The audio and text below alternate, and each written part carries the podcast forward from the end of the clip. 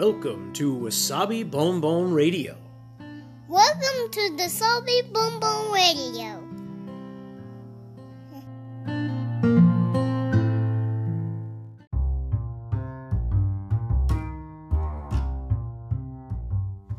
皆さんいかがお過ごしでしょうか？ニューヨークシティ郊外のワーキングマザーロッキンわさびです。今日もつれつれ話にごゆるりとお付き合いください。はい。えー、年の瀬ですね。日本はもう大晦日ですよね。なんかお天気が悪いっていうのをさっきちょっとあのニュースで聞いたんですけれども、えー皆さんどうぞあの無事に年越しをされるよう願ってます。えーこちらはニューヨークなので、まあ、今まだ30日のお昼過ぎ、午後なんですけれども、えっ、と、今日ですね、あの、テレビで、朝のローカルテレビ、ローカルニュースのテレビで、あの、ニューヨークの年越しイベント、いつも、まあ、ニューヨークの年越しイベントといえば、ニューヨーク、マンハッタンのタイムズスクエアで行われる、あの、たくさん人が集まるイベントですよね。あのことを言ってたんですけれども、で、えっと、今年は、まあ、コロナの影響もありで、えー残念ながら、こう、たくさんの人を入れて、観客を入れての大きなイベントはもうキャンセルとなったんですけれども、ただ、あの、毎年のようにミュージシャンなどが歌を歌うようなステージと、あとそのカウントダウンのパフォーマンス的なものですね、あの、お祝いをするカウントダウンの瞬間っていうのは放送、あの、イベントが行われて、で、あの、テレビとか、インターネットなんかで放送されるそうです。まあそういうことはあの朝のテレビで見ていて、ふと思ったんですけど、あの、カウントダウンの時って最終的にこう、3210にハッピーニューイヤーの瞬間ですよね。あの、ニューヨークのタイムズスクエアってあそこで行われるカウントダウンにはなんかこう、大きなキラキラしたボールが落ちてくるんですよ。のなんかもう言葉で言うのが下手くそですいません。えっ、と、多分ご覧になってる方はご存知だと思うんですけど、ボールを落とすんですよね。ボールを落とす。大きなボールが下まで落ちたら、えっ、と、年が明けたっていう、その瞬間にボールが落ちて、で、ハッピーニューイヤーっていう、まあそれがニューヨークのカウントダウンのなんて言うんでしょう、儀式というか、まあ例年のことになってるんですけど、ふと思ったんですよ。あの、ボールを落とすって何なんだろうとか思っちゃって、あの、ご存知の方は、あの、聞かれなくても大丈夫だと思うんですけれど、まあ、あの、知ってるよって感じだと思うんですけど、ちょっとあの、このボールを落とすことで、あの、また私、ちょっと朝調べてみたんですよね。で、そもそもこの、えっ、と、タイムズスクエア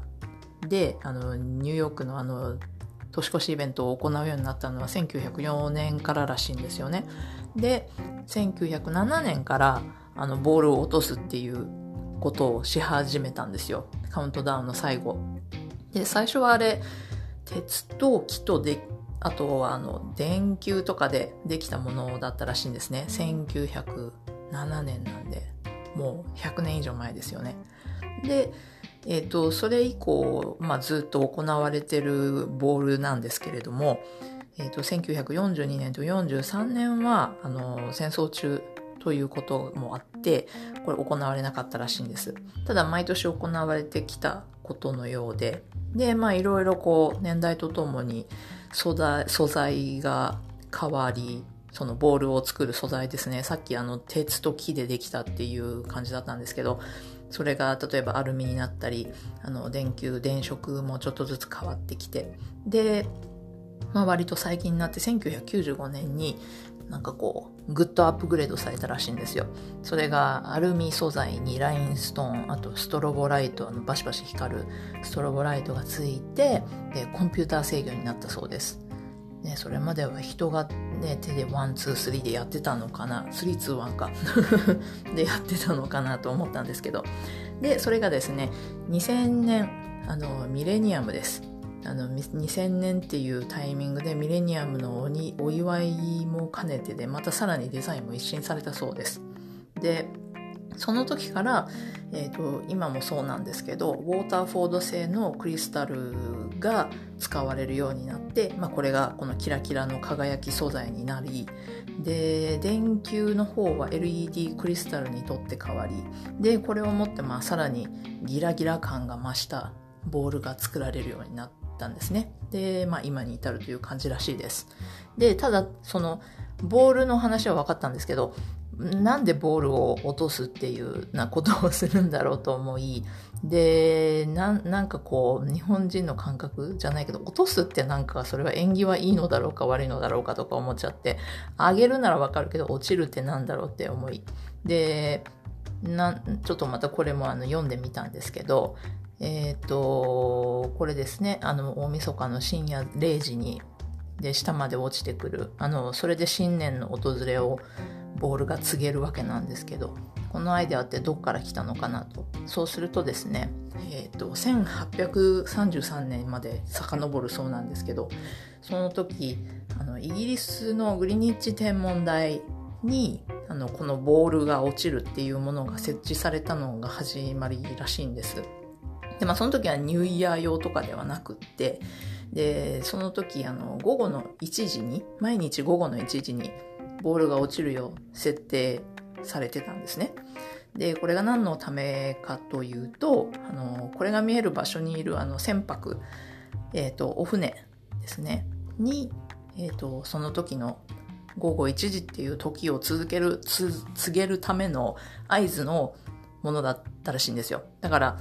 えっ、ー、と、船の船長さんたちはそれを見てボールが落ちた、あ、今5時、午後1時になったっていうのをそれで知ったそうなんですね。で何をしたかというと、まあ、その船の船長さんたちは、まあ、この時間を知るということであの航海のためのクロノメーターをセットしたり調整したりと、まあえー、離れた場所からもですねこういう大きなボールが見えるっていうような合図で上から下に落ちるっていうのを合図としてでそれを見た人たちにえーと、正確な時を告げる役割をしていたというこのボールが落ちるっていうものだったらしいんですよ。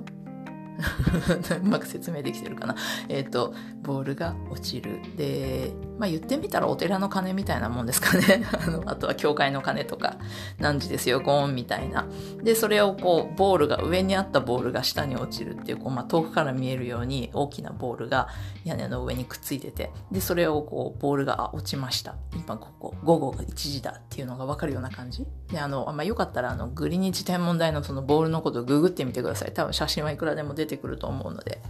で、それ、それが元らしいんですよね。で、その後、まあその世界各地で、